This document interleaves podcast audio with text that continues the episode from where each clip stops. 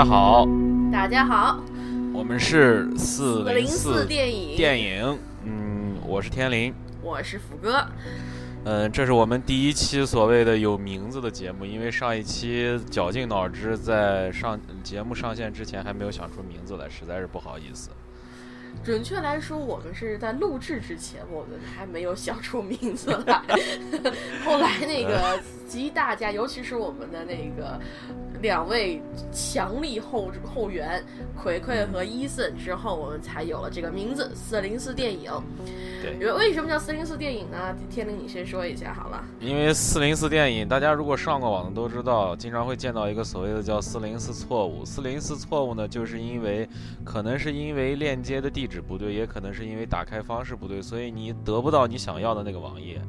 我们为什么要叫这个名字呢？其实因为我们想讲的一些电影，大多数不敢说全部，但是绝大多数都是我们俩在北美看到的电影，在国内可能无法在大荧屏上进行上映的电影。所以呢，我们想通过这样一个方式来把我们俩个人的对这些电影的见解以及一些介绍来分享给大家。对，而且呢，我们有时候时候像北美会比国内略微早上一些电影，我们可以预先给你们给大家一个预先的感受吧，可以这么讲，嗯，对，是。然后呢，我们先道个歉，我们有将近一个月的时间是没有更新的，因为因为中间出现了一个，因为斧哥中间回了一趟国，我呢也中间出去大旅行了一次。所以呢，就是我们俩都有一个大空档，而且回来以后，因为在国内很长，因为我们俩在出去的这段时间都比较忙，所以没有时间补这些我们想要分享的这些电影，所以我们回来进行了为期一周的补片阶段。是，而且这次说句实在话，不是因为那个奥斯卡。颁奖季这，因为是颁奖季嘛，所以大部分是北美上的电影都是跟颁奖季有关的那个电影，有一种井喷式的感觉。对，井喷式的感觉，尤其是从十一月末到一月初这段时间，哎呀，那应该说是十二月末这段期间，太多电影出来了。本来我们以为我是不会看到这电影，因为我是在国内嘛，但没想到出现了一个大事故，对吧？啊，对对对，是的，是的，就是很多的影片提前就泄露出来了。对他所有的 DVD screen 版都在网上泄露，而且这个确实对某些电影的可能是票房收入都会有比较大的影响。对，所以说这次我们那个可能有很多电影说电影大家都已经看过了，因为这个资源都已经出来了。对，嗯，就是我相信每个人对于电每一部电影都会有自己不同的见解，无论你的观片量少还是观片量多。或者是说你可能是电影从业者或者怎么样，我们俩也是只是想把我们个人的一些关时间少，我们俩之间对于这个电影的看法，我们没有怎么通过气，基本上都是第一手的感觉，所以没准他会在节目中吵起来。对对，要是要是我们俩我们俩撕起来，大家见谅。嗯，见谅。然后我们得关一下麦，然后私私底下撕一对，先先撕撕一会儿，我们再回来平复一下。好，呃。我就是想说，因为就是最近我也听了不少关于，因为不管是在网上的视频，还是在线上的这种播客，很多电影类的节目都在总结二零一五年，就是总结二零一五年的很多片儿，包括几个有名的。然后其实呢，我是想说什么呢？我们这个节目主要主要的一个宗旨就是跟着感觉走，没有什么组织，也没有什么太强的纪律，可能未来的。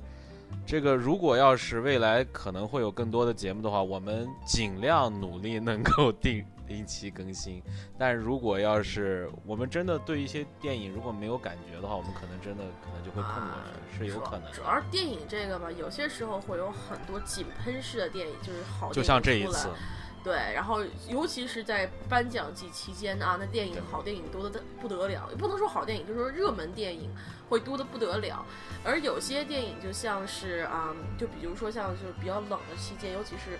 而且我们本来本职工作也不是干这个的，所以说我们自己也有工作呀、学习呀。电影爱好者，对对对。所以说有些时候可能会就是说。当就是说有有，就算出现一个非常好的电影，我们可能也不会第一时间去做。但是呢，不管怎么说，我们会尽量能有新电影出来，我们第一时间去看，第一时间来做个节目。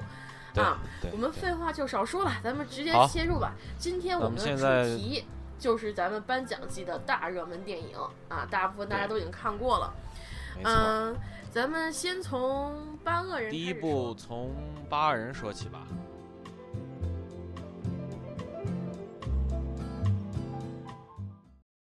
呃，《八恶人》这个电影可能很多人都看过，大家知道这是这个好莱坞算是可以叫暴力美学大师吧，昆汀·塔伦蒂诺的第八部电影。对，这部电影，而且特它是有特殊版本放在北美是有放映的，就是那个传就是传说中的七十 mm 七十毫米的七十毫米胶片那个版本，这个是这个是非常有说头的一个事儿。为什么呢？其实整个电影史上。他叫用的这种叫什么 Panavision 七十毫米的这个摄影机，它好像整个电影的影史上也好像只有十多部电影用过它这种这种画幅的这种摄影机来拍这个电影。呃，它这个画面的比例我不知道，因为我没有去看原片儿，我没有去看那个公映版。我是非常荣幸，我在圣诞节的时候，我买了一张上午的票，我去看了它这个七十毫米的这个展映版。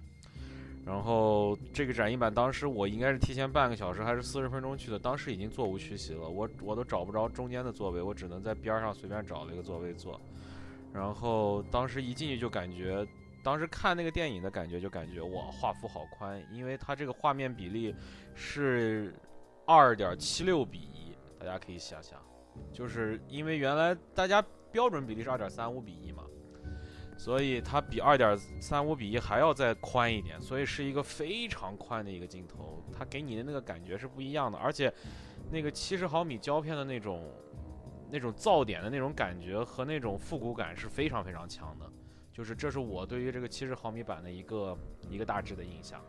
是，我知道你还没有看公映版本啊，但我个人来讲，我是错过了这次七十毫米，因为我本来以为那个加拿大在多伦多和温哥华这些地方是有点映的。对。嗯，很遗憾的是呢，我错过了那个多伦多点映场，它是这周四。我本来以为它，因为它是十二月二十五号上映，我以为它应该在那个一月初就结束了，但是我后来才发现它是这周五、这周四。也就是一月二十一号才结束最后一场，然后我就我错过了，啊，不过呢，就是这，但是我听说啊，它这个这个版本，就是说在就是胶片版本是一百八十二分钟，但是它的公映正常版本只有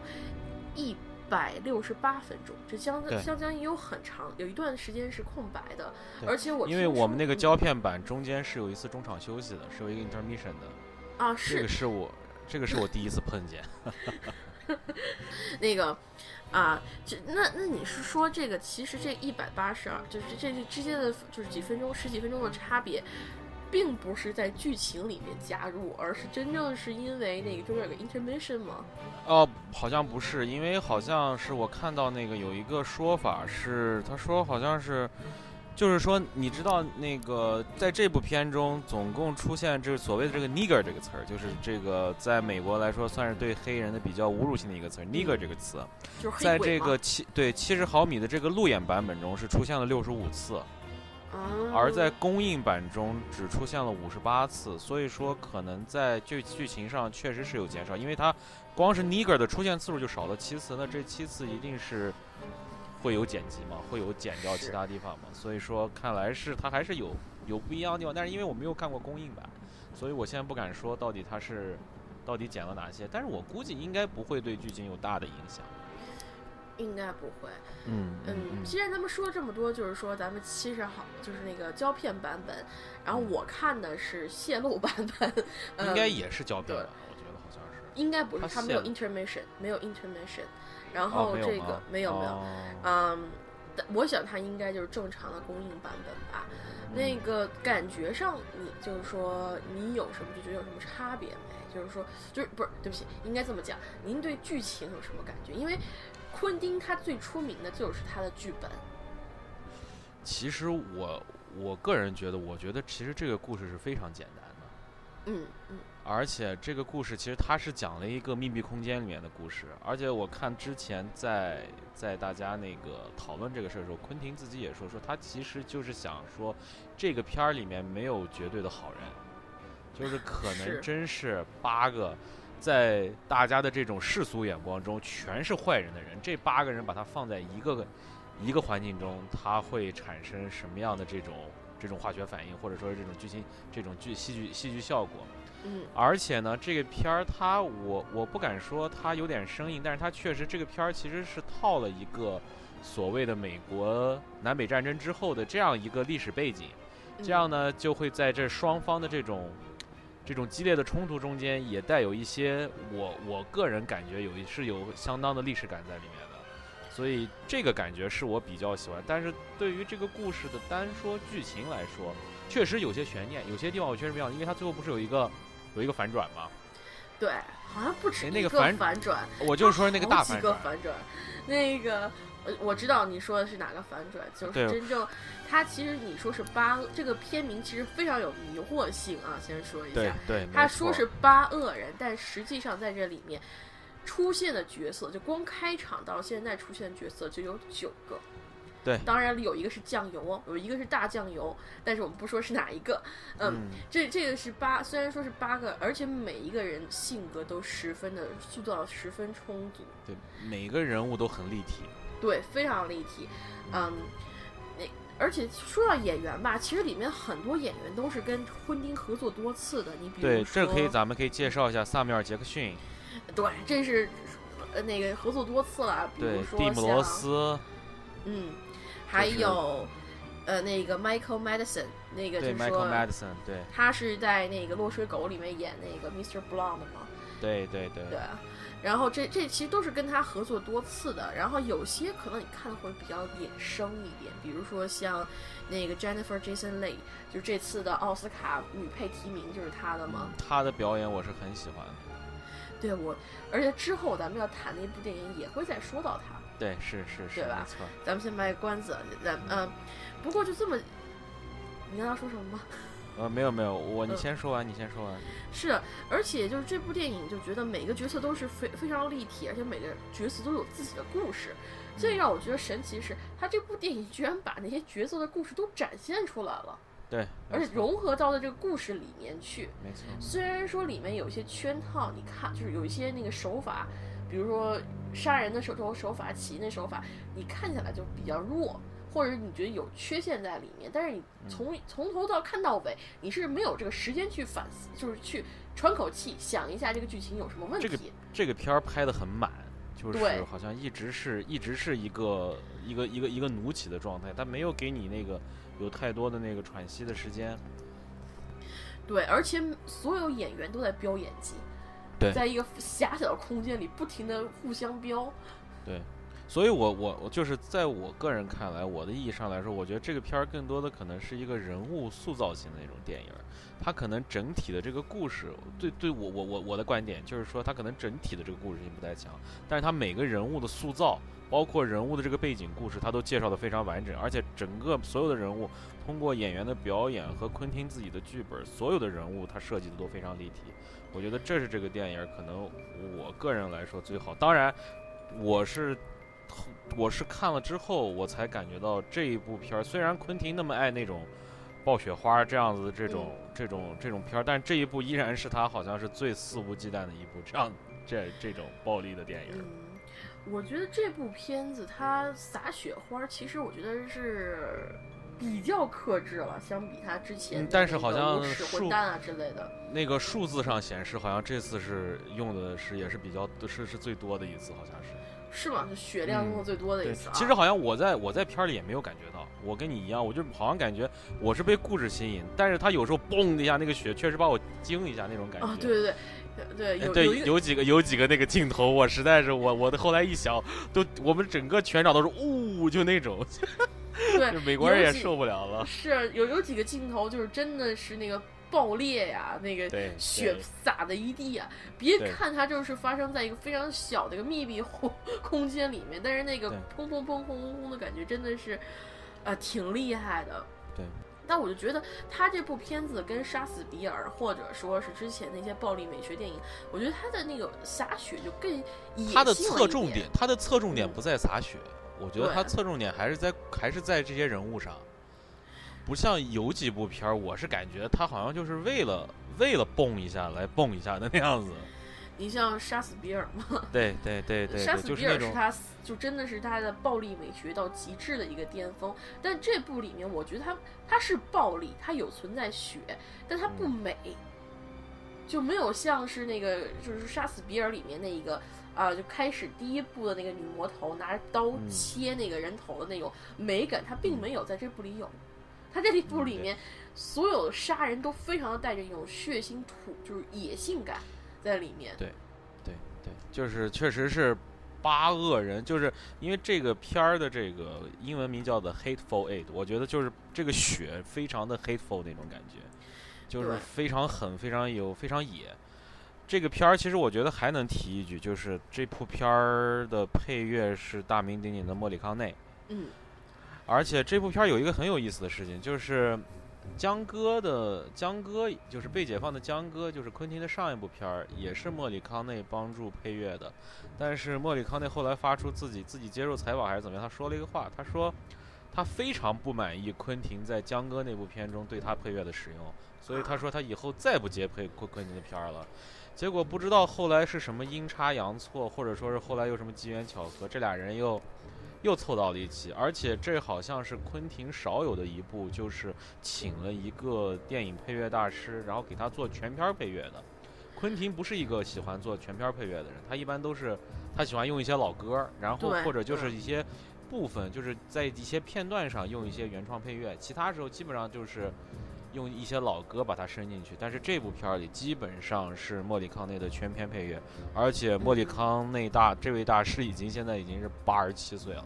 对，而且是今年就是破了个记录嘛，有史以来所有配乐奖项提名中年龄最长的。对，而且他已经获得了，就是大家比较熟知的奖啊，我就只说，就是他已经获得了金球奖的最佳配乐，就是这个嗯他自己都没有来，是昆汀替他领的。但是就是我觉得这个配乐当时，我现在就脑子里经常就能想到他第一个长镜头，就是那个耶稣那个木头的那个十字架那个镜头，然后那个长镜头一直拉开之后，他那一段的音乐，我当时我脑子里一直在想，一直就是有他那个那个旋律，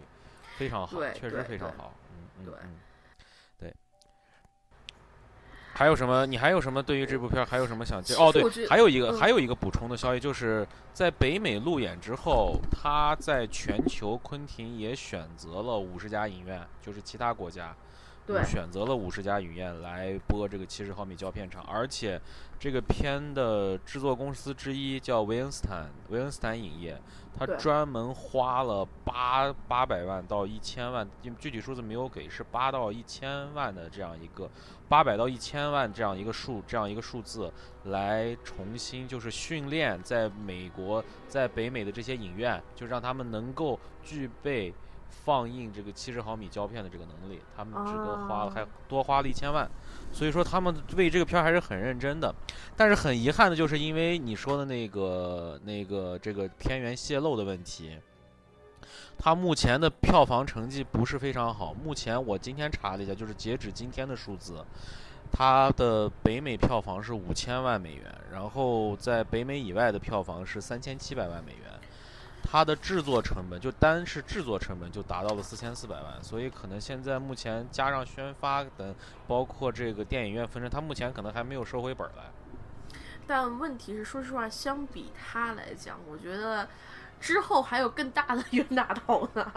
他他还算是，我觉得因为昆汀名声在外，嗯，而且再加上这个七十毫米的这个特定的胶片放映版本，我觉得还是会吸引很多的影迷去看的。尤其像我这种那个从来没有看过七十毫米的那个胶片放映版本，我是非常非常想去看的，但是很遗憾，原因错过了。嗯，但是我觉得这个片子，嗯。可能我觉得在电脑上看或者在什么上看，还是欠缺点感觉。我不知道是为什么。好，可能你在影院里面更有这种感觉，而且，但是在影院里有另外一个问题，昆汀的台词量都非常大，而这部戏里每个角色的口音又不同。他这个他这个西部口音和这个南方口音，包括还有一些英国人，像那个蒂姆罗斯，还是加了点英国人的这种口音。是的，是的，各种口音他还有点混。这不，我当时听的是迷迷糊糊的，我是当时是这个感觉。哎呦，呃，对，然后我我当时第一遍看的时候，我看了这个就是看 DVD 版本，我看了三遍嘛。第一遍看的时候觉得，哎呀，这个。这这这在讲什么呀？完全听不懂啊！然后第二遍看的时候稍微有点明白了，到第三遍终于能大概理解理解这个剧情的大概走向了。我觉得这个片子真的是需要一个好的字幕组来翻译，不然的话太信息量太大，很多剧情上信息量很大。需要很多的需要很多的备注和这种在在里面需要很多备注。对，而且里面的隐喻也很多，比如说开始那个基督像。到最后那个还有包括就是那个 Samuel Jackson 那个角色经常揣的一封信，对林肯的那封信，对林肯那封信，就这两点它是其实是有隐喻在里面的。他这我觉得他这两点上其实也是对这个影片儿，我觉得算是一个升华吧。嗯，对，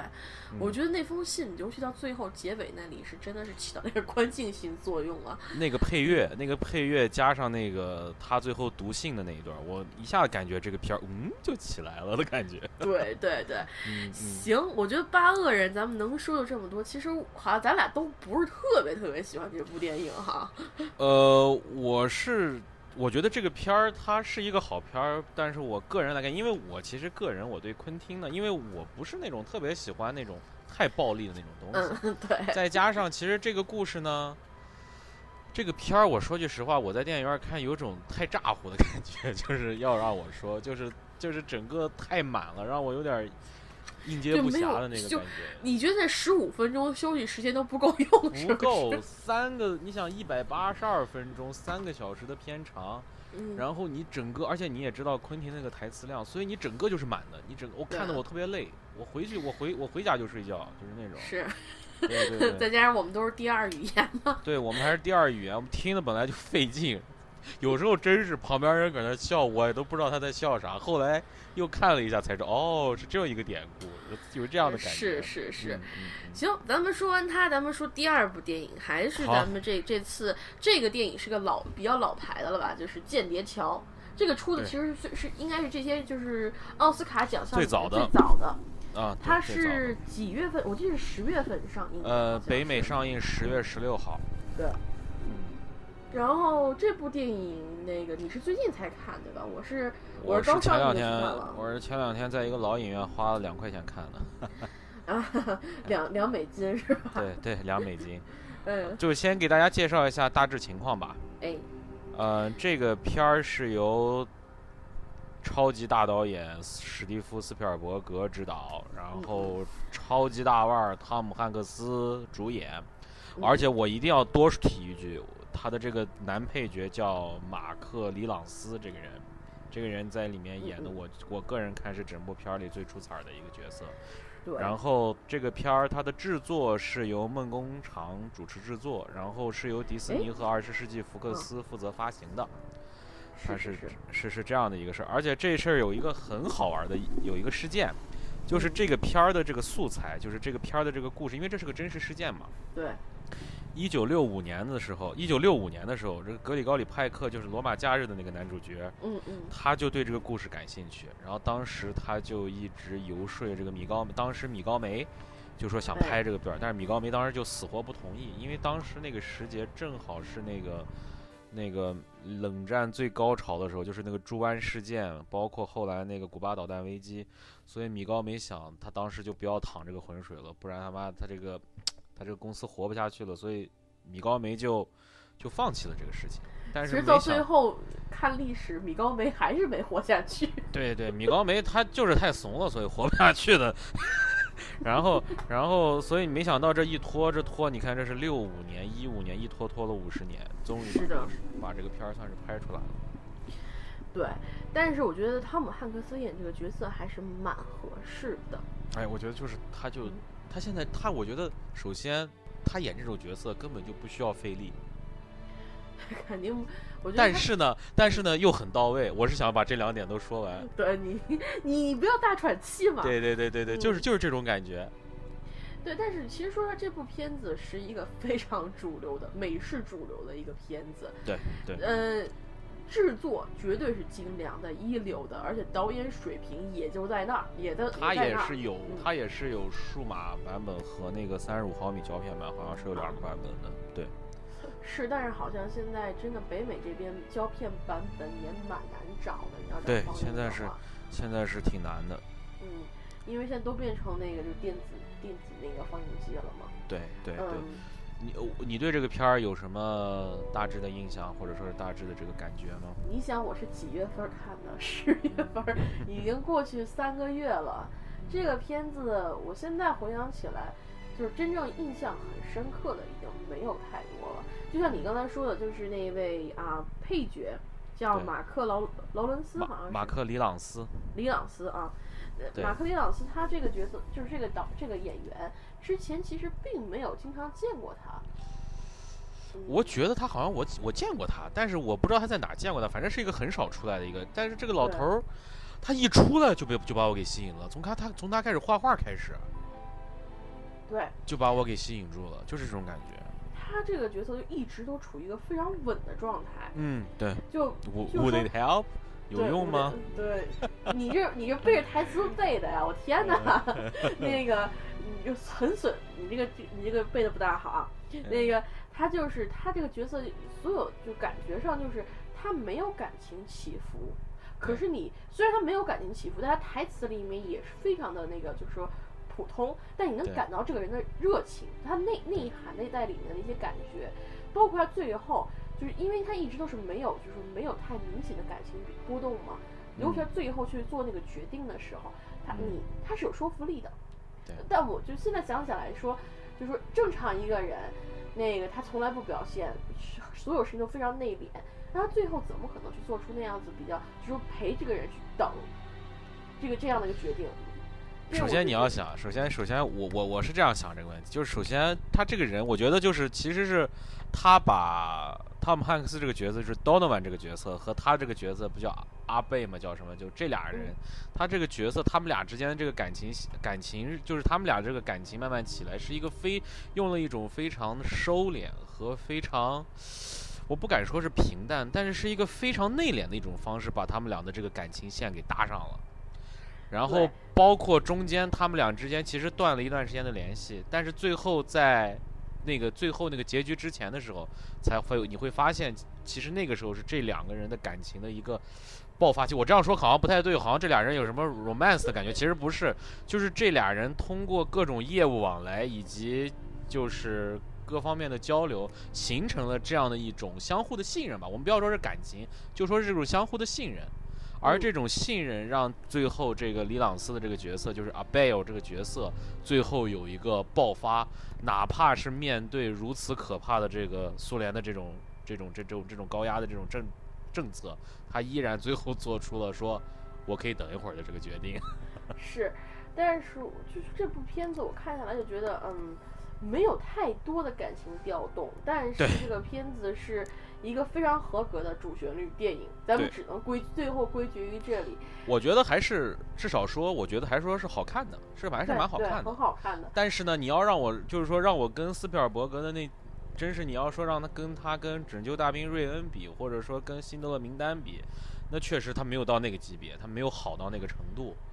是，但是但这个片儿还是比较，还是就是把这个故事给你讲明白了，而且这个故事给你讲，那中间也带了一些美式幽默。然后有些尤尤其是在汤姆汉克斯这个角色和这个李朗斯的这个角色中，他们俩人在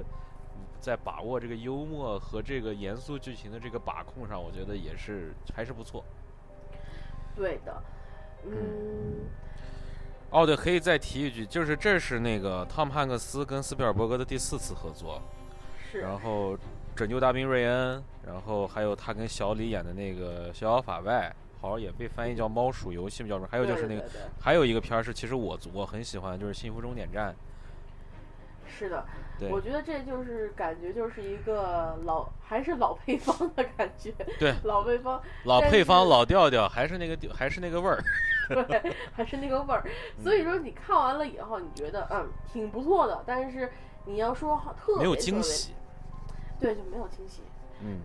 哦，对，可以说一下这部片，这部片的票房还蛮成功的，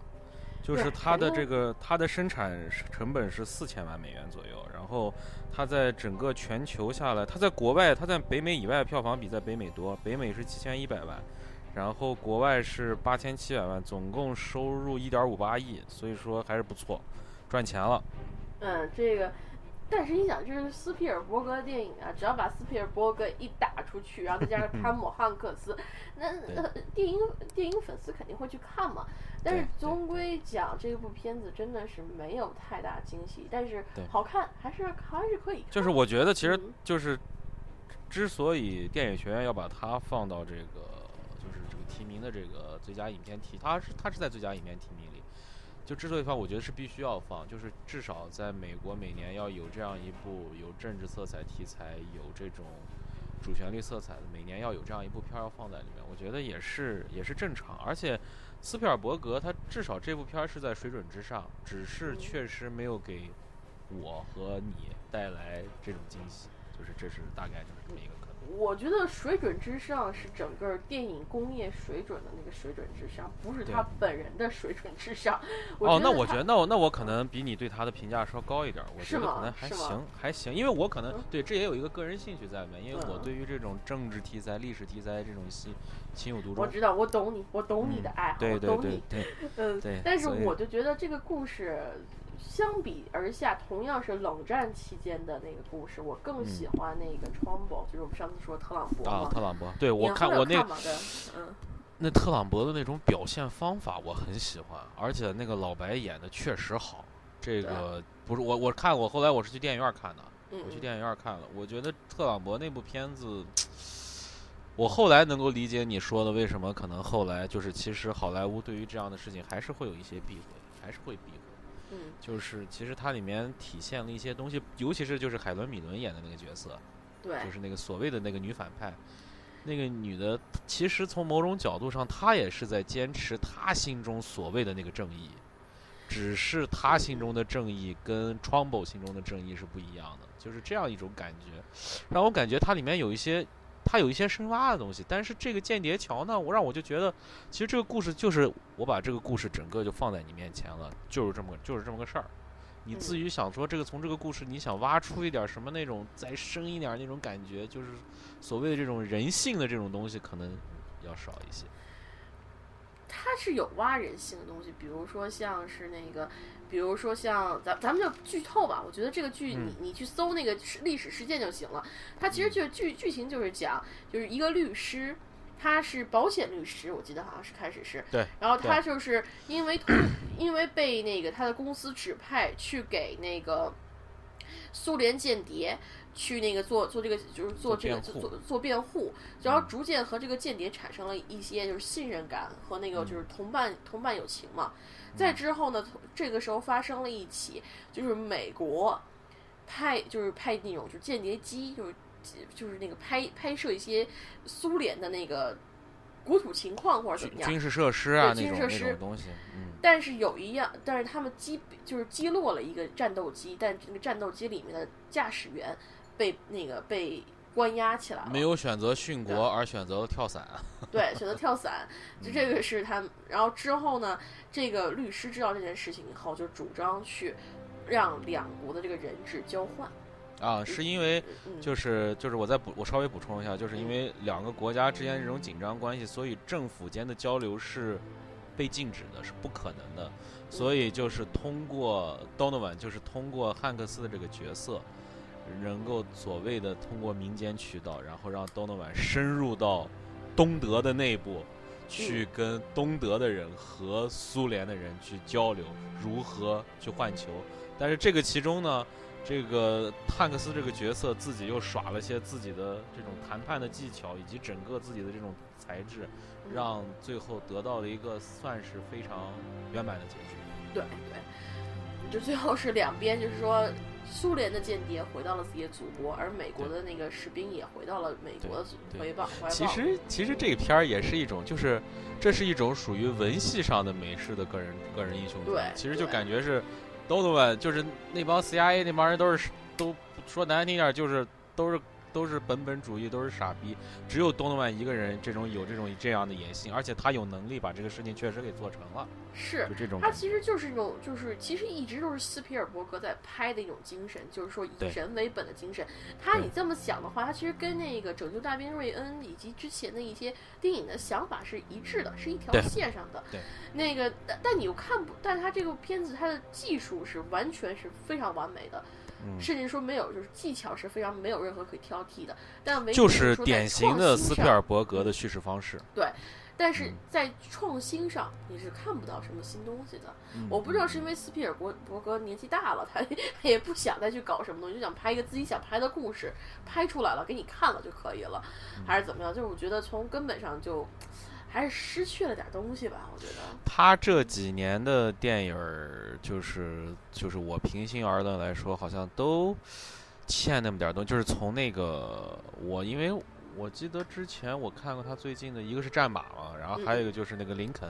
林肯我是林肯那个片儿有点有点有点闷，然后战马呢，战马其实看完战马这个片儿看的时候是愉悦的，就是是享受的，但是确实也是看完之后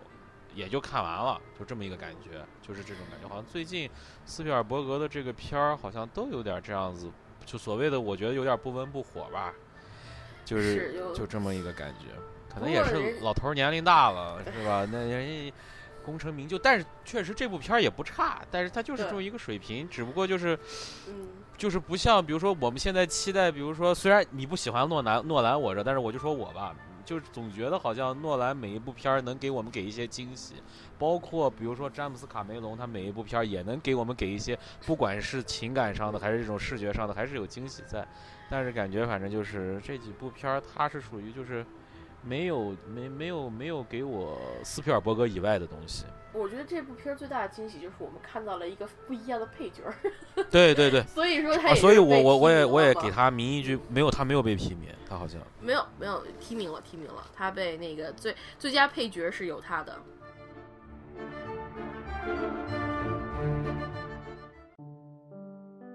下一部电影，咱们就开始说布鲁克林，也就是我们最漂亮的罗南妹子拍的新片儿。嗯嗯嗯嗯。那个其实布鲁克林这名字我不是特别喜欢，我更喜欢他另外一个台，就是台湾给他翻译的译名，你知道叫什么吗？叫什么？爱在他乡。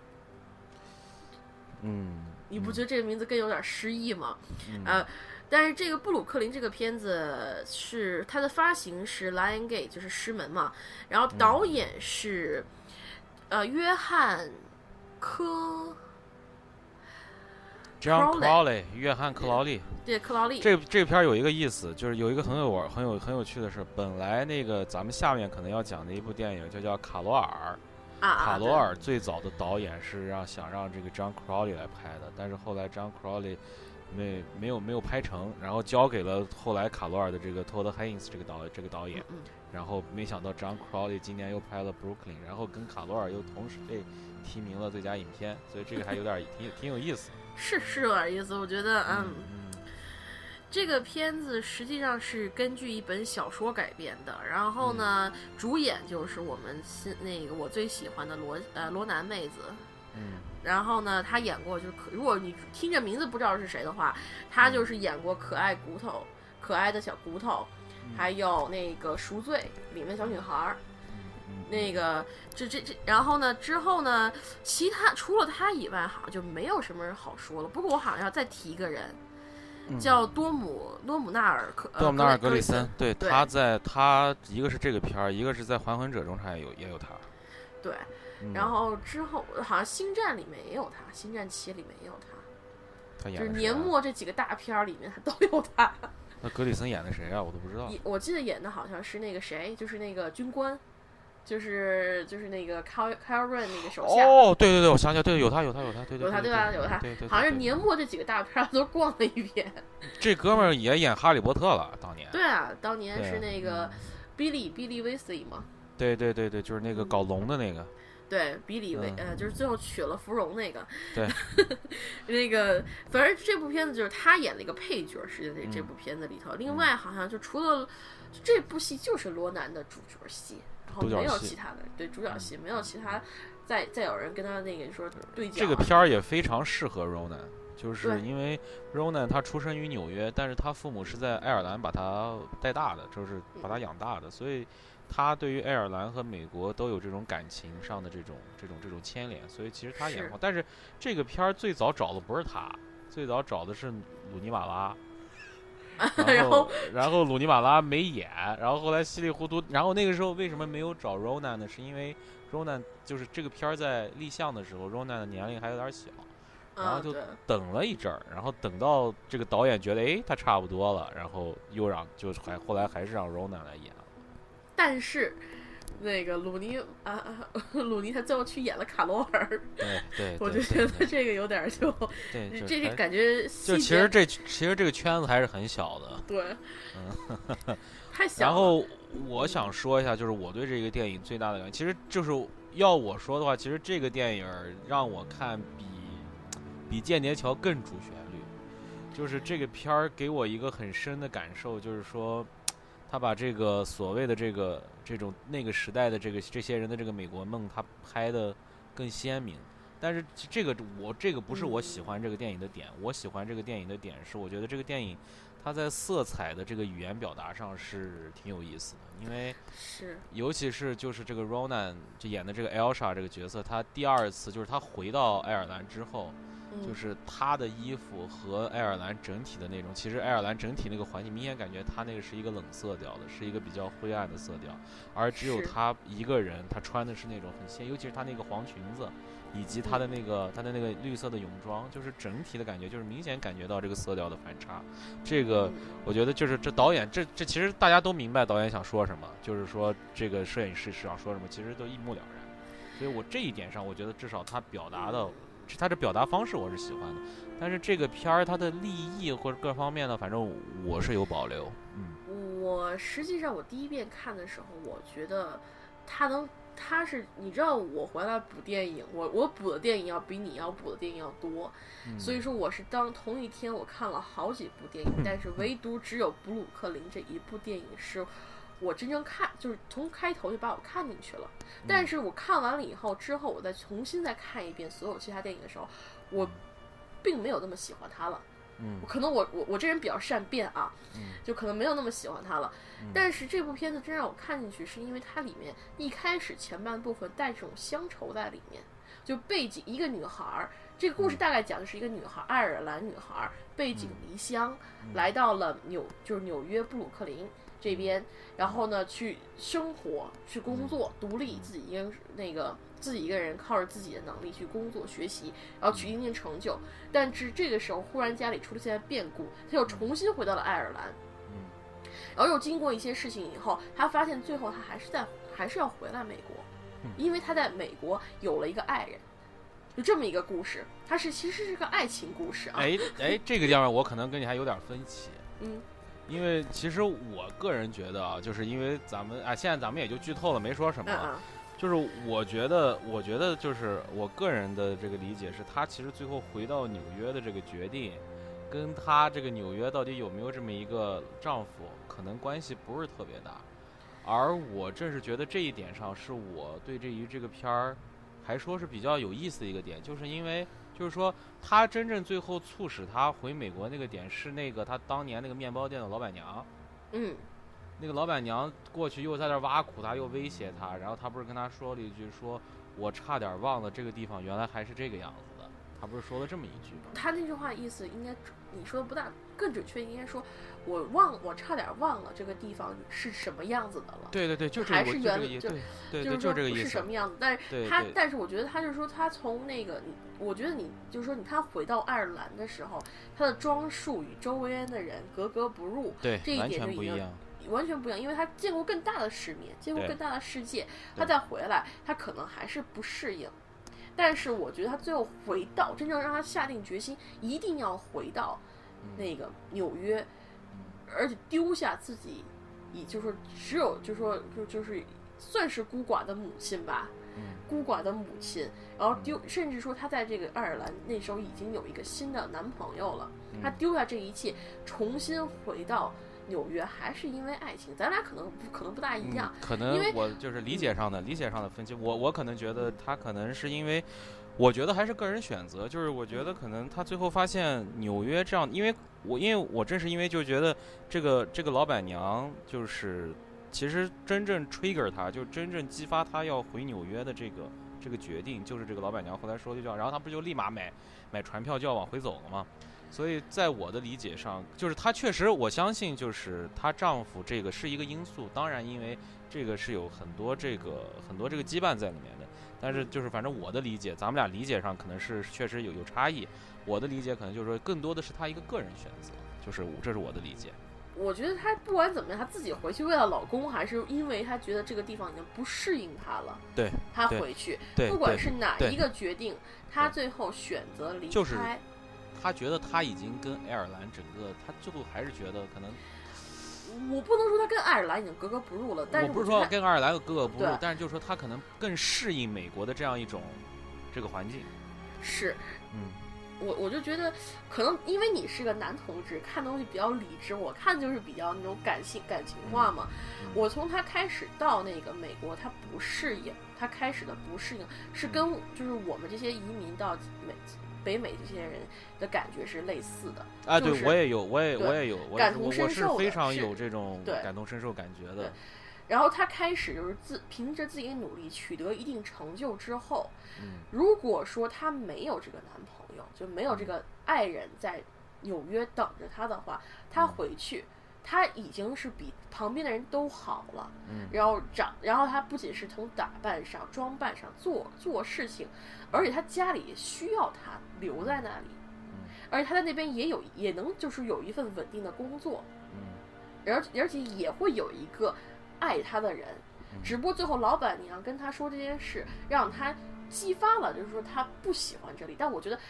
她相比之下，如果说那边没有一个老公在那儿，他不可能那么快下定决定我就要回去。嗯，但是你要这个从另外一个角度上讲，如果真是因为就是这这这就是我要如果这样想这个问题的话，我想我我可能就会考虑，因为他确实在爱尔兰这个男的，就爱尔兰这个就叫这个这个男的叫什么？是格里森这个人演的这个角色。这个角色从当时你明显可以感觉到，这个角色也是跟其他的那些在爱尔兰的人，他的是那种，他有一点与众不同的，对，是可以感觉到的。所以说他其实就是让我说啊，让我说他想表达的事情，其实就是，就是。如果要是她真的是这个，她老公对她如果思念真的很多的话，或者是怎么样，我我我我我不否认你说的那个，就是她老公是一个很重要的原因让她回美国，因为因为你刚刚说那个那那个东西我是同意的，但是就是我的理解上，她可能更多的是选择了她她自己的适应，而非是否在美国有那么一个人，可能她老公在纽约这个事情就是她适应的这个里面的一个一部分，我是这么个意思。嗯嗯，我觉得那个应该这么说，他因为有有他的，就因为我看完这部电影以后，我想起的是我以前有人跟我讲的一句话，嗯，一个女性长辈跟我讲的一句话，嗯，他就是说，让一个女人在一个异乡生根就落根，最简单的方法就是给她一个家。然后我看完这部电影以后，我觉得他就证实了这一点。啊，好，那可能就是确实咱们俩这个理解上有差异。没事儿，没事儿，没事儿，是正常的，没事儿。对。那行，那这部片儿也差不多了。这因为这部片儿其其实没什么好讲，除了它。对对，还有一个，还有一个，还对，还有一个突然想讲，就是其实那个镜头特别美，就是。最后就是那个那个那个，她等她老公那里，她老公那个，她她站在那个墙那儿那个镜头，她后来不是也做了一张海报是那个镜头吗？那个镜头确实让我一出来，我是感觉我也觉得挺惊艳的。其实，呃，在整片中，我就是我也说实话，我平心而论，我并没有觉得 Ronan 有多么美，我真的没有没有没有太深的感觉。但是那个镜头，我是真觉得 Ronan 在那个里面是蛮美的，而且整个那个色彩搭配也很好。对我就补这一句。对。我觉得这片子真的是美工啊、摄影啊，就是他那个摄影啊，真的是再加配配上优美的音乐，都非常的漂亮。但是剧情上嘛，就很简单的一个故事，简单一个美国对演对演技上你怎么看？我觉得罗南还是演的不错，啊，挺好的，挺好的，演的挺好。他把那个我我就是我之前说过，我就是说他把这个角色的成长演出来了，就是。这种感觉是我还蛮喜欢，因为就是我记得是曾经是谁，我是听谁是听听哪个演员说过一句话，说如果你是一个负责任的演员，就是说，其实你在挑角色的时候，一定要挑一个这个这个角色有成长，而且你如果你能演出这种成长，就说明你这个演员在至少在这一部电影中你是成了。就是至少我觉得在这一部电影中，Ronan 他把这个 Elsa 这个角色的成长是演出来了，而且我不出理，就是这是我我我的感觉。而且我觉得罗罗南妹子她有一个很大特点，就是她演那些角色，不管怎么样，都会让你去为她揪心。对，我我不知道为什么，你像比如说她可爱骨头里面，他的那个就是他演那个小女孩的角色，本身设定上就是很揪心的，但是看到他那双大眼睛在那一站，蓝色眼睛看着你，你的心就不由得为他一揪。对，我觉得这是他的一个非常好的一个，就是要我说，就是说叫挺稀罕的。对，人长人长得也稀罕，然后说话也稀罕，就感觉挺招人疼。对，然后但是我就说，就是这次我不知道，因为这次那个女女主角竞争还蛮厉害的，尤其是她这个年龄段的竞争力，没错，没错，非常非常的那个，非常的 激烈。三个五个提名，三个都是跟她年龄差不多，可能就是说可能略微比她年长一些的。就是不知道最后她能不能拿到这个就是最佳这个影后的提名。呃，不管她拿不拿，至少我觉得这个提名已经已经肯定了他在这部片儿中的表演。我觉得这已经对他，因为他也年龄不大，所以说未来的路还很长。就希望他未来能够有更好的作品吧。是是的，好，之后就他这部布鲁克林就没什么好说的了，咱们就该说说下一部作品。嗯，卡罗尔这个我先大概介绍一下他的这个这个基本信息吧，就是他的制作是 Film Four 这个工作室，就是做这种独立电影比较多的一个工作室。然后它的发行主要也是由维恩斯坦这个电影影业来在美国进行发行的。然后他的导演叫托德海因斯，然后当然主要是介绍他的两大主演，也基本就是这俩演员。一个是凯特·布兰切克饰演 Carol，然后这个鲁尼·马拉饰演的 Therese，这两个演员。然后这部片呢是根据一个一个作家叫 Patricia Highsmith 这个女作家她的一部小说叫《盐的代价》，然后改编成为了这部电影。嗯，是的，我要再另外多介绍一个角色吧，就是那个他是个其实是一个大配角了，在里面。Abby 吗？对，Abby，他你知道他是谁？他是那个，你知道他是演谁的吗？谁？Sarah Paulson，她是那个演《美孔》里面的香蕉姐。哦，我没看过那个，我不知道。你你没看过是吧？我他其实他之前就一直在演女同性恋角色。哦，是吗？对，然后在这里面他又扮毫无悬念又扮演了一个 女同性恋角色。他是他是直的还是弯的？你知道吗？他是弯的。你他剧情里面跟那个谁是有一腿的？有哦，对我这个我这个我知道，他跟卡罗尔这个就老情嘛，就有点那种感觉。对，嗯，就那种那种感觉。嗯，你说。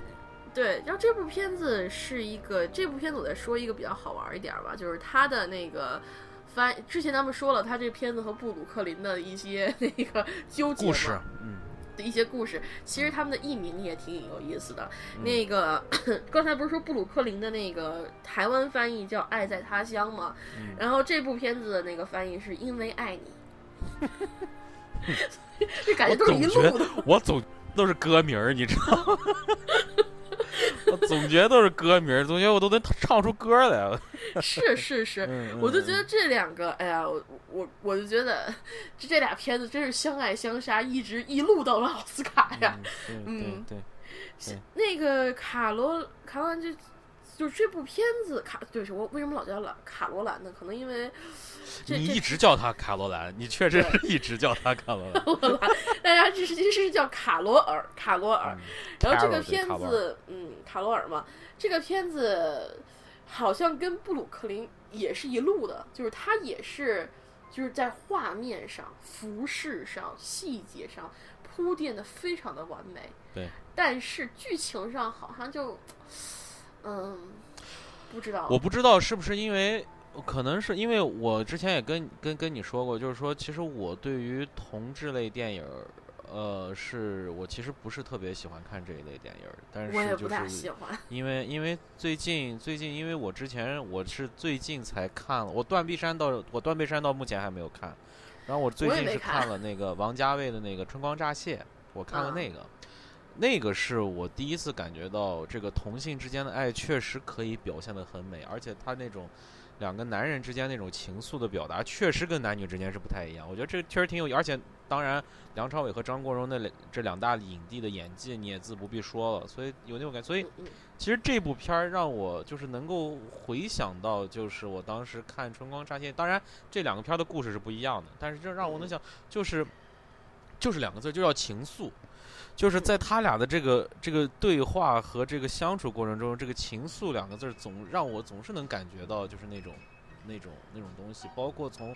这两个人的表演，就是我可以说说，我可以我我可以说我对他们俩人之间，因为他们俩人分别被提名了奥斯卡的最佳女主角和最佳女配角。是。对，感谢感谢评委会没有把他们俩放一块儿，因为我觉得其实他们俩在这个片儿里的戏份，其实我个人感觉差不多。只是因为这名字叫卡罗尔，啊，我觉得，嗯，是是差不多，其实应该是双女主配。对对，是这种的，但是就是为了不让他们自自相残杀，所以他给分成了分分了两块儿。啊，我个人觉得，就是凯特·布兰切特呢，就是她的表演，我觉得就是她就是演的好，就是确实演的挺好，但是。这应该是女王第二次尝试同性题材的电影。那部《蓝色茉莉》我还没看，那个不过这个片子我作为一个女生，蓝色茉莉是同性题材的？我记得好像是，是我说错了吗？那个不是，蓝色茉莉不是同性题材，我看过那个电影。嗯，是吗？那个我忘了，他之前他其实是演过一部那个同性题材电影，但是我现在记不得了，就就是近几年的事情，但我现在记不得那个电影名字了。但是。那个，但是这里面我就我要说，他演的是一个寂寞、风情万种的离异妇、离异那个中年妇女，而且属于比较高层次比较高的。还有还，我觉得还带了点女王范儿的感觉。还是女王范儿，而在里面她各种撩妹的那个手法，哎呦，我看了我都心动了。他聊是鲁尼马拉的那一句一句话，哎呦，那个那个语言之，我不是说语言内容，但是那个语态的那种漂浮和那种轻浮，就那种哦，然后那种那那种语调，就明显感觉到有点耍流氓的意思，而且是比较高大上的耍流氓。我觉得倒不是耍流氓啊，我我是我是我是开玩笑，我是开玩笑，我就是撩妹嘛，就是撩妹，就撩着他。对，那种感觉就是，哎呀，给你感觉就是，你看着他，你就你都会有一种就是想跟他就是亲近亲近的感觉，何况是一个情，就是那种就是比较单纯的当时的鲁尼法法拉马拉那个角色，对，那个他他开始那个尤其是拿烟的姿势。看你的眼神，各种地方都非常到位，就是女不仅是女王范儿，还雅夹杂一种风情在里面，包括最，但是最后之间因为孩子产生的一些情感戏份，他又能让你带进去，对，对，但是你能感觉到。就是说，那凯特·布兰切特她的演技在里面，可是布兰可凯特·布兰切特的演技一直都很好，但又没有太大的惊喜在里面，所以说，嗯，就是我觉得，我觉得 Carol 这个角色对于凯特·布兰切特来说不难，对，不难。就是让我来说，其实你如果你没有看过《蓝色茉莉》是吧？就是我觉得在《蓝色茉莉》中，凯特·布兰切特更能表现出她演技上的多样性。就是如果你看了这个片儿，你大概可能会有一些理解。而这部片儿里面呢，我觉得就是他对于这种角色，我不是说这种角色没有难度，不是。但是我觉得就是说，因为他的能力在这儿，所以他可以把这种角色非常轻松的表现得很好。呃，其实我个人来说，我是更喜欢鲁尼马拉的表演。但是因为我鲁鲁尼马拉，我知道他知道的比较晚，我是从《龙纹身女孩》才知道他的。然后当时因为龙纹身女孩对她的那个造型的整个的改变，让我感觉是那种，就是就是我被 shock 到的。因为后来我在看颁奖礼的时候，我说这是龙纹身女孩，我是当时是那个，我是那个反应，我说哇这怎么可能啊？后来一对比，哎就是有点像，就是当时是那样的感觉。所以她在龙纹身女孩中是演了一个那种是那样的一个角色，是那种有点孤僻，然后是那样一个女那那种狠角色，但是又有自己内心的那种。这种这种这种这种这种这种东西在，但是在这个里面呢，首先她是演了一个，好像她那个里面 Teresa 的年龄好像也就是个十九岁的小女孩，我觉得她把那种，就是我个人看她把那种那个女孩当时的那种单纯劲儿，尤其是在面对 Carol 的时候，他有一点那种手足无措，但是呢，他又想表达出他对 Carol 的那种那种倾慕。我觉得他把那个感觉是演出来了。嗯嗯，我觉得是。嗯，那个，我觉得。但是我跟你还是不大一样，我觉得他其实那个演那个角色里还是挺有那种攻击性的。如果说那个卡，你是说后你是说后来吗？没有没有，从一开始他开始看那个卡罗尔的时候，他就那个眼神就非常的直接的看看向卡罗尔，而且那个就等卡罗尔看向他的时候，他才把眼睛避开，就感觉好像是比较那个不经意。但是我觉得他一直都是默默的注视着卡罗尔，他不比卡罗尔弱。就是。就是我我对他的感觉是这样，我我对他这种表演的理解是，我觉得就是他的那种东西，就是他给卡罗尔那种东西是比较直来直去，嗯，就因为他的年龄在那，我就说他把他的这种他这个这个小孩儿小女孩的这种纯劲儿和这种直来直去的感觉，我是觉得他演出来了。然后包括后来到最后，他跟卡罗尔的最后一场对手戏，他直勾勾的盯着那个卡卡卡罗，然后。就感觉，我觉得他能把 Carol 吞了的那种感觉，他也演出来了，我就感觉确实不错，嗯，有区别。最后你是说最后那一场，他们两个人互相对望那一场戏？嗯，对对对对对。嗯，我觉得最后两个人还是，我觉得我还挺期待他们最后，就是最后他们应该是能成为在一起的，因为那个卡，因为最后，鲁尼法法拉他确实是演出了这个女孩。的转变，但是他最后，我不知道为什么他那个角色，我都没觉得他变得特别的，就是变成气场大开那样子啊，倒没有，倒没有，倒没有，就觉得他这个女孩是有一点脱去，就有点变化，但是变化特别大也没有，因为可能他这个时间跨度没有特别大吧，好像我觉得几个月，我觉得对，就几个月，可能就是说他确实他换了一个工作，做了自己的喜欢的事儿，然后整个人的感觉确实是有。有一些那种气质上的一些微小的变化，但是确实也不大。不过你能感觉到，就是他们两个人，就是就是卡罗，就是卡罗尔和那个那女孩叫什么叫 Therese，Therese 对 Therese 两个人之间就接接触以后，互相的那个就就是互相的感染吧。嗯，对对方在对方生命中都有都有一些影响。比如说那个最后开始的时候，Therese 是不爱打扮。就没有什么打扮，那个素颜，然后那个戴一个特别有点那种有点土，也不是土气吧，就比较文艺范儿比较重的那种小帽子，然后穿大衣也不是什么就是那种修身的大衣。但是到最后，他穿上了那个就装扮，把自己弄得非常精致，穿了一身衣服，就像是卡罗尔。其实就是让我有点像那个什么，就是其实就是跟我的这个脑海中这个女孩的在这个年龄段的成长是有这种重合性的。因为比如说你像在我大学的时候，真的就是我不知道美国这边，我觉得可能是都是一样。在我在国内上大学的时候，真是这个女生啊，这个大一大二大三大四是四个样子。就是就一点一点，就是大一的时候穿的还跟高中生一样，大家都穿的嘻嘻哈哈的。到大二的时候，明显感觉穿高跟鞋的开始多起来了，然后穿那种 打底裤、穿小裙裙的开始多起来了，就是开始穿，就是开始往成人化走了。到大三的时候呢，化妆的多起来了，然后到到大四呢，因为要开始工作了，一个是穿职业装，一个是整体你就感觉整个人。他开始向那个社会化那个方向发展了，是，就是这样一步一步的这个成长。我觉得在这部戏里面，我倒是感觉鲁尼马拉就有一点这种感，当然不是说完全一样，但是确实有那么一点这种感觉。是你既然说到这点，我想起来了，其实这部戏就是这个部电影里给我最印象最深的是一段戏，就是开始不是他把手套寄还给卡罗尔吗？就。特瑞斯，然后呢，寄还回来之后呢，那个卡罗尔就来聊他嘛，说请他吃饭什么的。就他们两个人在车上有一段戏，就是他邀请到到他家，好像是到他家那一段，他就是卡罗尔在那儿开车，那个那个车里面放了一段音乐，然后他就一直在看着卡罗尔，不管就是，然后那个镜头就一直在卡罗尔周边游走，然后所有的声音全部都是那种就是比较远的那种感觉。而当时我就感觉那一段戏让我特别的那个，就是说，感共鸣吧，应该怎么说？就是感觉是你第一次见到一个喜欢人的时候，周边的一切声音都不重要了，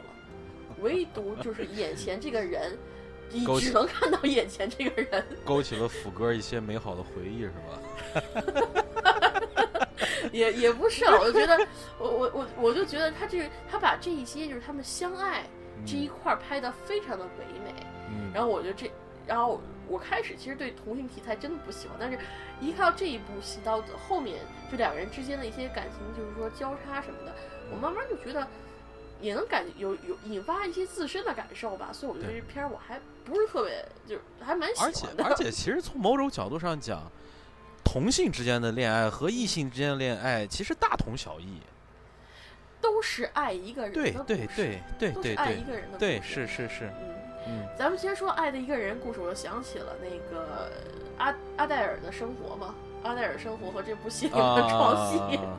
咱们之前好像有说过这个，对对对，我就觉得这里面这个床戏有点儿插的有点太硬了，一个漏 一个不漏的是吧？对，一个露一个不露，一个人明显明显明显感觉剧组预算不足，不能让女王不能让女王全露。哎呀，这个命，是啊，就是不给你露，而且我觉得这样子，这就就是一种就是对一个演员的保护，对另外一个演员保就是。相比另外一个演员，他反而就是说有种不对等感。你要么就是鲁尼法拉，你也别太露，两个人就就来点来点那个动作，就来点聊吃的，然后把把那个情欲到底表达出来就可以了，对也是可以。对对对，这个我倒同意你的观点。对，就是就是他那个最后就完全就你只能看到凯特·布兰切特的一个背，然后呢，其他的你时候想看什么也看不到了，所以我觉得这一点还有点可惜，就这部戏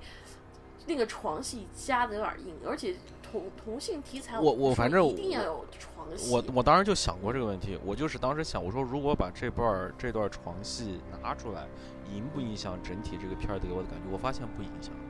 不影响，两段床戏都不大影响，对对，那一段比较高潮那一段，反正我是觉得他那一段没有提到一个把这个情欲能够再再加强这种，没有起到这个作用。是的，是的。嗯其实我正好就提另外一部电影，说到床戏，好，们提另外一部电影，你没看这部电影，但是它也是就是今年的那个以床戏出名的吗？不是床戏出名儿，那你没看这部电影，所以说你也不知道里面有床戏。就是这部就是丹麦女孩嘛，你没有看？啊，丹麦女孩就小雀斑丹麦女孩嗯，这部戏，它里面也有床戏，而且我也说这部戏就是那在床那那戏方面既然这样，咱们就直接先聊丹麦女孩儿吧。行，丹麦女孩你就你就这样说一下丹麦女孩儿，行。丹麦女孩儿我就不多做多太多介绍了，反嗯正导演呢就是拍那个最新最新一版《悲惨世界》和《王的演讲》，呃，不是《王的演讲》的那位同志嘛，嗯，哦，就是那个蒂姆蒂姆霍霍伯嘛。嗯然后主演呢就是小雀斑艾迪，呃雷德梅尼，然后呢女主女主角呢是艾丽西亚，唯一这这名儿我好像我我字儿什么什么坎是吧？我记得好像是。对什么什么什么那个对不起我原谅我吧，我这个还是资料搜的不大好啊。嗯那个就是那个机械演姬的女主，对机械姬的女主，然嗯后她还最其实今年她挺多戏的，嗯除了这个就是咱们之前说的机械姬，然后还有就是说还有这一部丹麦女孩另外一部就是今年的那个也不算大大戏吧，就是那个秘密特工，The Man from Uncle，啊，那个我也没看。你也没看对。嗯这个女孩儿，我怎么说呢？我觉得她演技确实挺不错的，在这尤其是从《丹麦女孩》这个电影里而且你说这三部戏我都没看，所以我看我我回去我回去看一看。嗯，我有点心我觉得。我觉得那个就是说，你可能会不大适应丹麦女孩，但我觉得这个丹麦女孩这个名字起的非常的好。整部电影我不说怎么样，但这个名字起的特别好，尤其是它那个海报贴出来，就是女就是女主角儿和女主角儿 和小雀斑那两个人两脸你觉得小雀斑演的好吗？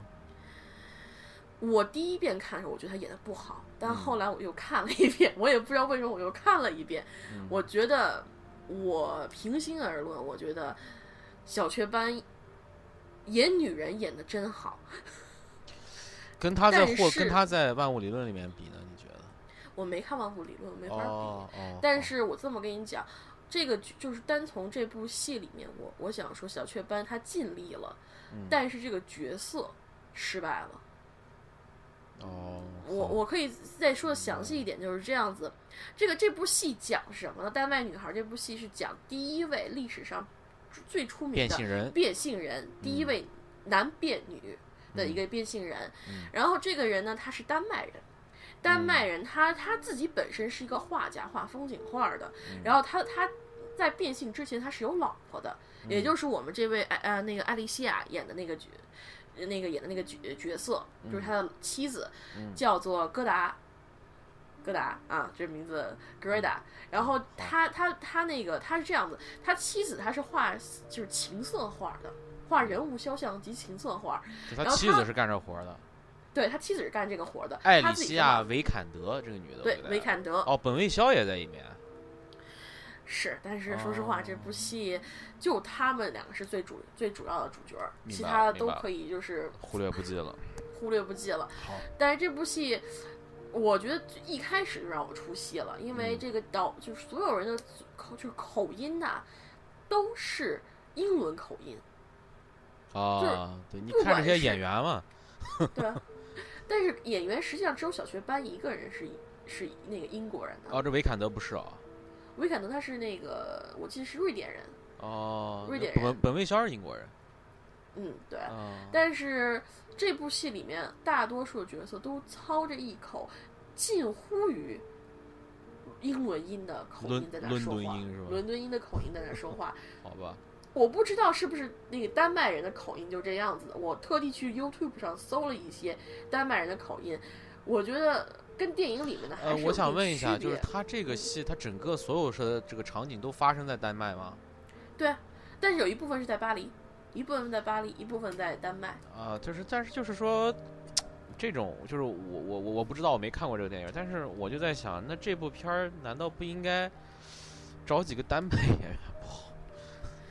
我不知道，我不知道那个导演出于什么原因啊，他找的都是这个，就不是丹麦人演的。你在丹，麦你说英语这个事儿就有点儿，反正让我感觉就有点儿。我我觉得那个这这就是我可以理解他为什么所有演员都说英语，因为那个就是为了方便那个。就是观众里去理解嘛，你要全部都说丹麦语，说实话，导演他自己也没办法把控，因为导导演是英国人，他没办法去调教你的口音，去调教你这些东西，而且他自己都不理解你在说台词，他怎么确定你是讲台词是正确的呢？就是感觉到位了呢？嗯。所以说，我能理解这导演为什么就是说选择英，就是用英语去去说，但是嗯。所有人都带着一种就是比较游离的口音，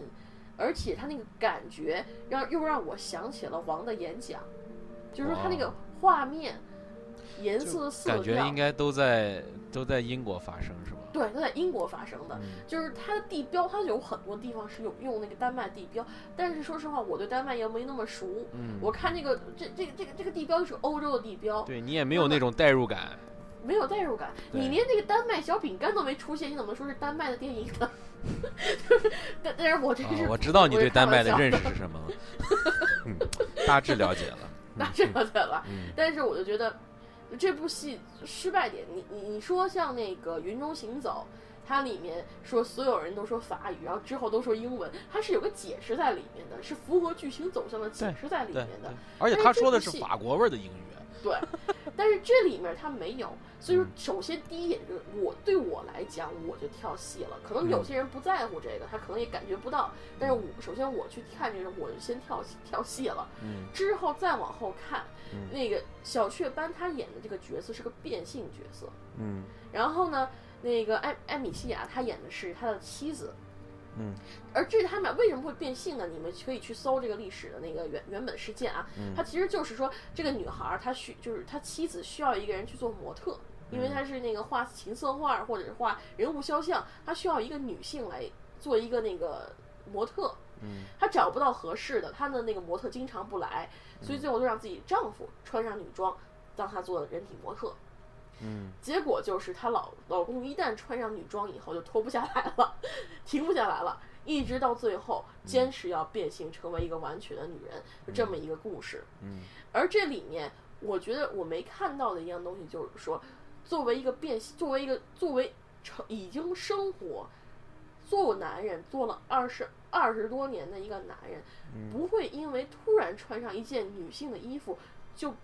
整个身心就是变女性了。嗯，就是说他在变性之前，他整个人物的这个还是比较，就是比较男性色彩的，是吧？他应该是比较有男性色彩，因为他是有老婆的。首啊，就是我我的意思就是，我说是这这个小雀斑的这个角色，这个角色，他演就是他开始演的时候，他我觉得有没有点那种娘娘腔那样的感觉？有。就已经看比较阴，你看这个人你就知道比较阴柔，比较 feminine 那种感觉，就就是比较 feminine，就是，但是你也可以理解啊，画画家略微阴柔一点也艺术家嘛，嗯，艺术家嘛，就是有些艺术家是比较 man，有些艺术家比较阴柔。我不是说所有艺术家都是那个娘娘腔，但是就是说他一开始这个角色就是一个阴柔的角色，嗯，以至于他最后穿上女装，死命要求要去变性，你都不具有违和感。嗯嗯好，但是你这部戏它的那个就是激烈点就应该在他这个人在变性的一些内心纠结，以及外界对他的，对外界对他的一些就是那个就是就要就是那种就是抨击或者怎么样，嗯，应该是在这两方面的，嗯，但是这个导演他并没有去挖这个人物内心的世界，嗯，他挖的是他妻子的世界，以及外面外界对这个人的世界，哦。所以说就觉就觉得那个就是最后这个人，你觉得小雀斑演这个角色，就是我为什么说他失败了？失败就在于，你从开头就能感觉到这人一定会变性。对对，你一定会变性，必须变性，而且最后穿上女装以后，你觉得他不变性都是都都不行了，因为他女装比他男穿男装要好看多了。嗯，我倒是确实承认，我看这个海报，因为你现在说我我我看了，我一直看盯着他海报呢，确实不违和，嗯。他这个装装束挺好，是他装束很好，而且小雀斑演的吧，他在演这个做他变变身为女性叫丽丽嘛，他变身为女性以后就叫丽丽，丽丽这个角色的时候，比他去演这个男性丈夫要更合适，哦，更合适，所以说我觉得这个就觉得这个这个角色就失败了。这个为什么我说她叫丹麦女孩非常合适？因为这部戏里就是两个丹麦女孩，没有一个变性人在里面。所以说，你你对这个电影的期待是你想去看一个变性人，他为什么最后去决定去变性，去有一个性别的认同感，而你去看的时候，你就觉得他从一开始就接受自己是个女人了，他没有任何的心理的负担或者没有挣扎，没有挣扎，他穿上女装以后觉得啊，我就是应该是个女人，我必须是个女人，然后到最后，他最后决定死命要要求自己变性，这都是。都是就是在在就是他其实，在自己的性别认同上，就是从开始到最后是一致的，没有那种人性的那不是说人性不能说人性，就是说没有那种所谓那种转变的那种那种那种挣扎期和我们所谓说在那种在那种牛抽纵的那个状态下，他有那种 transition 那种痛感，他没有，就是很顺利。没有。没有，他没有，他他唯一有几个小镜头展现了他的纠结，但是说句实话，我觉得力度并不够。嗯，就是你没有，就就你说他是可能是矫情，因为他现在他老婆不让他穿男，不让他穿女装了，他心里痛苦，你也可以这么理解。但是我就觉得他在这个人物，就是说内心的挣扎方面，并没有做到，就好像他非常自然的放弃了，反而把这种纠结感全部放到了他的妻子身上。嗯。就是他妻子，就是看眼睁睁的看自己丈夫自自自己一手把自己丈夫推向火坑那种感觉，然后我也感我也感觉是这个女的把这个事儿给坏了。我听你说也大致就这么个意思。对，她就是这种感觉，她自己看自己老公一步步变成了自己的姐妹，就这么一个感觉。但是那个，但是我又觉得它里面有，就是觉得，所以说，因为你在你觉得哪个角色挣扎点更多？表现的这个机会越多，哪个角色其实就更更更戳你的眼睛，更戳你眼睛。所以说这部戏里艾米西亚的那个角色要比小雀斑的角色要立得住，要立得住。明白了，明白了，明白了吧？那个，所以这部戏我觉得那个可看可不看吧。如果你要喜欢小雀斑，可以去看一眼。其实我还，其实我还蛮喜欢小雀斑的，就是。去年就是去年，不是大家都说什么他拿他拿影帝，然后迈克尔基顿没拿，大家都觉得迈克尔基顿很伟，尤其是迈克尔基顿说把那个纸条又给收回那个封，哎呀，我大家给个渲染的这个基顿好好不好那个什么？但是其实我个人感觉啊，首先可能是第一，我对鸟鸟人那个片儿，我我个人是没什么大的好感，这是这是第一，这是我个人原因。第二，我是觉得这个小雀斑在虽然我不说万物理论这个片儿怎么样。《万物理论》这个片儿是一个相对来说算是比较平庸的一个片儿，确实确实在人物传记片中不算是出彩的。但是小雀斑对于霍金这个人的还原，我觉得他演的是挺好的。嗯，就是这是我个人的观点，所以我还蛮喜欢他的。所以他明年不是他要演那个，他不是现在演那个神奇生物在哪里？嗯，我还你还蛮期待的，还蛮期待的。嗯，不光我是不光我是嗯因为我是一个哈粉儿，还是因为就是他来演，我还觉得诶，他第一他是英国人，第二挺好，我觉得挺好。嗯我觉得我也蛮期待他的那个就是《神奇动物在哪里》嘛，我还蛮嗯期待，因为我很喜欢那本书。对对对对 对，我很喜欢那本书。嗯不过你要说，就是说那个小雀斑在这部戏里面，我觉得他演的没有太大问题，但是这个剧本毁了他的剧本和角色有太大问题。对，剧本和角色太大问题了。嗯就是说 他最后就说他演的真的是演把女人味儿给演出来了，他真的把演女人味儿给演出来了。但是你演一个男人变成一个女人，嗯终究这中间会有一些，就是说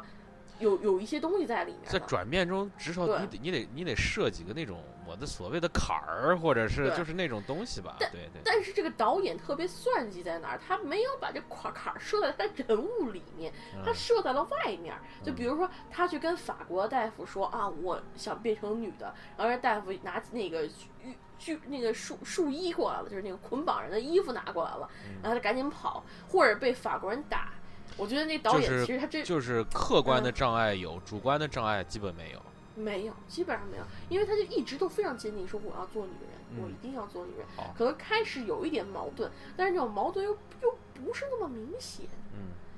所以说，我就觉得这部戏失败就失败在他的导演的算计上了。好，然后，然后剧本确实是有点那个有有点问题了。当然，好像他那个他有提名最佳改编剧本吗？哦，我给你我看一眼，我我就在啊，没有没有没有没有提名，没有。那那我我有点安心了，因为这个这这这这这个确实是不值得提。就是在好像在电影类，就是在影片内容类奖项上，他基本都没有提名，他就提了一个那个影表演奖影帝影帝这个小雀斑的影帝。呃，但是其实我对于这个，就是我听你说的话，其实我觉得，因为我没有看乔布斯，我不敢说那个法法沙演的怎么样。那三嗯部戏就是《Trumbo》、那个《Marsh》火星救援和那个《荒野》，咱们都看了。这三个人的表演，我觉得可以是是可以给肯定的。我更觉得，我我其实我之前咱们俩好像，我觉得我们俩也说过，就是其实我们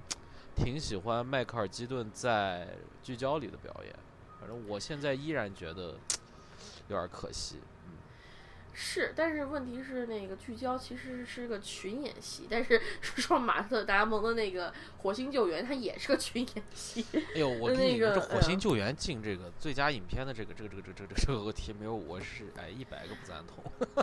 哎呦，您别说那个，我惊讶于那个疯狂麦克斯都进最佳影哎，，疯狂麦克斯，我觉得他在那个就是他的那个层面上，在他的那个那个东西上就，那个狂癫的。对，我觉得他是达到极致了，而且我觉得这是是好莱坞，我觉得这是电影学院的一个进步，就是他们接受这样片子，我觉得这是好。但是你让我说火星救，就是我必须拿火星救援跟万有引力和那个地心引力和那个星际穿越比嘛。嗯，那去年星际穿越你基本什么都没给，你这给确实是太给斯科特导演面子了，你这基本上。哎呦，我就特别理解不了，我是真觉得理解不了。呃，我觉得他可能就是个陪跑。对，但是陪跑，但是就是挺给面子的，确实挺给面子。就是我我我我是喜欢诺兰，所以我觉得不应该呀。我就我觉得那个他这个火星救援，我我最近其实补了那个地心引力，嗯我觉得这这太空近近年近三年的太空三部曲嘛，就地心引力、新川星际穿越嗯和这部火星救援这三部片子里面，嗯我最喜欢的是那个地心引力。我我是我是就是你是过星际穿越？呃星际穿越，我是这样，我我我大概我给你感受，我可以给你描述一下，就是星际穿越呢是属于第一遍看完你一定会在三个片儿里面排第一的，嗯，但是你看完第二遍以后，你会发现你看一遍就够了，这是星际穿越。但是星际穿越它最震撼我的是它整个那个那个那个影片的构思，而这个所这个万有引力、地心引力呢，我第一遍看完没觉得这个片儿有多牛逼，但是我在看完第二遍之后，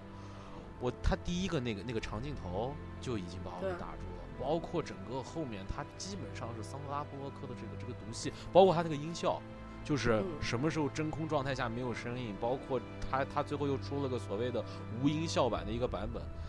我就觉得这个电影其实，我觉得它是在技术上和这个剧情上是连得非常紧，而且它在基本上就是它把技术跟电影是结合在一起的。我觉得这个是我对于地心引力，这个地心引力，所以我是地心引力是属于你这种你看了两三遍之后，发现这个片儿越来越牛逼的那种。但是星际穿越呢，是那种你第一遍看完特牛逼，但是可能越往后看，可能觉得。它跟《盗梦空间》就比不了，就是说它还没有到《盗梦空间》那个水平。就是《盗梦空间》，你是每看完一遍，你总觉得你好像是，哎，这个地方是不是又有新东西？但是这个东西，新穿一遍你就看明白了。是，就是这个，就是我我是我是大概就是这种感受。我反正觉得那个，反正我是非常喜欢地心引力，然后原因也是跟你差不多，比如说它那个科技啊和那个特效结合在一起，包括这个人物的自己的那个就是心路历程、自我成长，都是非常的水到渠成。而且布洛克演的也好。对，然后你说这个火星那个火星救援，它。就是个逗逼戏了，我告诉你。对对，所以所以所以不是当时当时那个当时那个金球奖把它放在那个喜剧片的那个复活节片是很赞同。然后那个斯科特上去说，Well comedy really？然后他还跟人逗了一下，我说 Yeah comedy，我特别跟他说，我就说我就是要把你放在喜剧里，不然你以为你他妈是个啥片儿？我当时就想，我当时就想跟斯科特这么说。哎呀，是，我觉得就他这个片儿就是个喜剧片儿，然后那个。他，你说救赎吧，就救就就救赎吧，但我觉得那个马特达蒙他的戏又不足，都是一一帮逗逼在那死命的救他。我想把这个片儿看成是一种革命乐观主义，但是发现我看不出来，我觉得就是纯逗逼。对，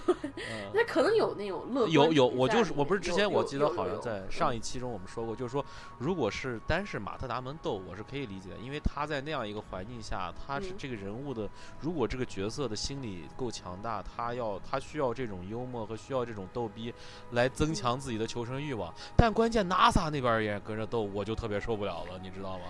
就关键就是这个问题，我就觉得 NASA 那边戏就是有点太冲淡整部戏的紧张感了，对不像那个地心引力，它就一它就是一个小时三十分钟，对，那它每一每一秒它都都都是非常的紧凑，环环紧在一起，对对，非整个人你就整个心都揪在这个角色身上。而且我记得就是他有几个镜头，一个是他在那个就是咱们那个天宫一号啊，在那里面有放了一个什么，是一个佛吗？还是一个那种画面？然后包括自己有一个什么圣经，他把这种宗教也在里面，但是我没有感觉到出离。我觉得，在一个人的这种自我求生的欲望中，其实宗教它这种东西，这种宗教元素的体现，反而是有，反正我感觉是有升华，反正是回归了人性。对对对对对，我觉得回归了人性。不错不错，哎呀，我就反正就就看完了以后，我就觉得啊，这个《地心引力》真不是一部好片儿。如果你没有看过的话，一定要去看。嗯，而且最好要下最好要下那种蓝光幺零八零 P 的最好的版本。但是说实话，我我当时的观影没有没没那么好，我是在。我是当时是坐飞机 看的，但是你知道，我虽然是那个坐飞机，但是我们那那一天那个飞机非常的颠簸，所以所以其实你是看了个四 D 影院是吗？对，虽然屏幕非常的小，然后你是卡在一个凳子上的，但是你真的是能切身体验的那种颠簸感。我是后来又下了一个幺零八零 P 的版本，然后就是我我我是当时我是第一遍我是在电影院看的嘛，是在那个 IMAX 看，我不记得是不是三 D，我已经不记得了。但是我就现在感觉，我就算在电影电脑屏幕上看他的第一个长镜头，我依然感觉我在跟他们一块儿，就是他的那个视角掌握的特别好。对对，就是就是确实是厉害，确实是厉害，这个不服不行。